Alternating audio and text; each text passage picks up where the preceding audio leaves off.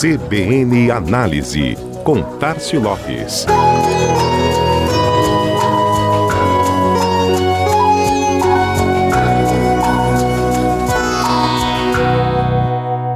E vamos para as últimas das redes sociais?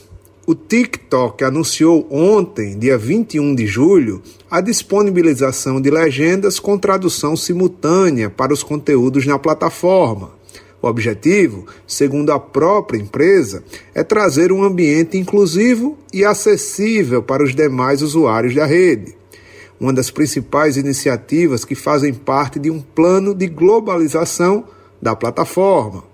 A ferramenta já nasce com nove idiomas inseridos: inglês, indonésio, italiano, coreano, mandarim, espanhol, turco e português Inclusive, já está disponível aqui no Brasil, mas ainda para alguns vídeos selecionados nesta fase inicial, devendo se estender para toda a plataforma nos próximos dias. Antes, era uma tarefa dos próprios criadores de conteúdo a produção de legendas. Agora, a bola está com o espectador. Ele escolhe quando deseja ativar a opção de assistir aos conteúdos com geração de legendas, mesmo que quem postou não tenha ativado esta função. Já o Facebook também lançou novidade ontem, na mesma quinta-feira. Anunciou a duplicação de suas abas de timeline. A criação da guia Feed visa fazer com que os usuários consigam acompanhar com facilidade os posts dos seus amigos páginas e grupos.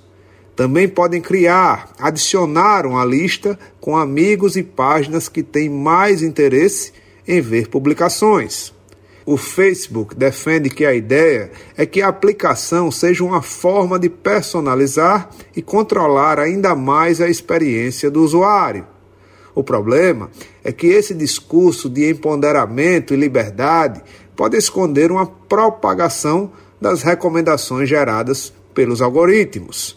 Afinal, se eu tenho uma aba onde eu escolho o que quero ver separadamente e por ordem cronológica, é natural que eu receba mais patrocinados relativos a essas escolhas. Vamos ver o que será dessa nova ferramenta. Falando em personalização e negócios, o Instagram, por sua vez, anunciou esta semana nos Estados Unidos uma novidade nas suas soluções de social commerce. Agora, os usuários podem adquirir produtos pagando via MetaPay, a carteira digital para contas comerciais e qualificadas, além de acompanhar a entrega desses produtos por mensagens diretas no Instagram. A funcionalidade vem atender ao apelo de milhões de usuários que a cada semana fazem contato buscando formatos que dialoguem diretamente com o público, enviando atualizações e interagindo com respostas sem que o cliente tenha que migrar para outros aplicativos. Na prática, a ideia é que o Instagram siga neste caminho para deixar de ser vitrine e se tornar uma loja completa, do ambiente de compra até o caixa.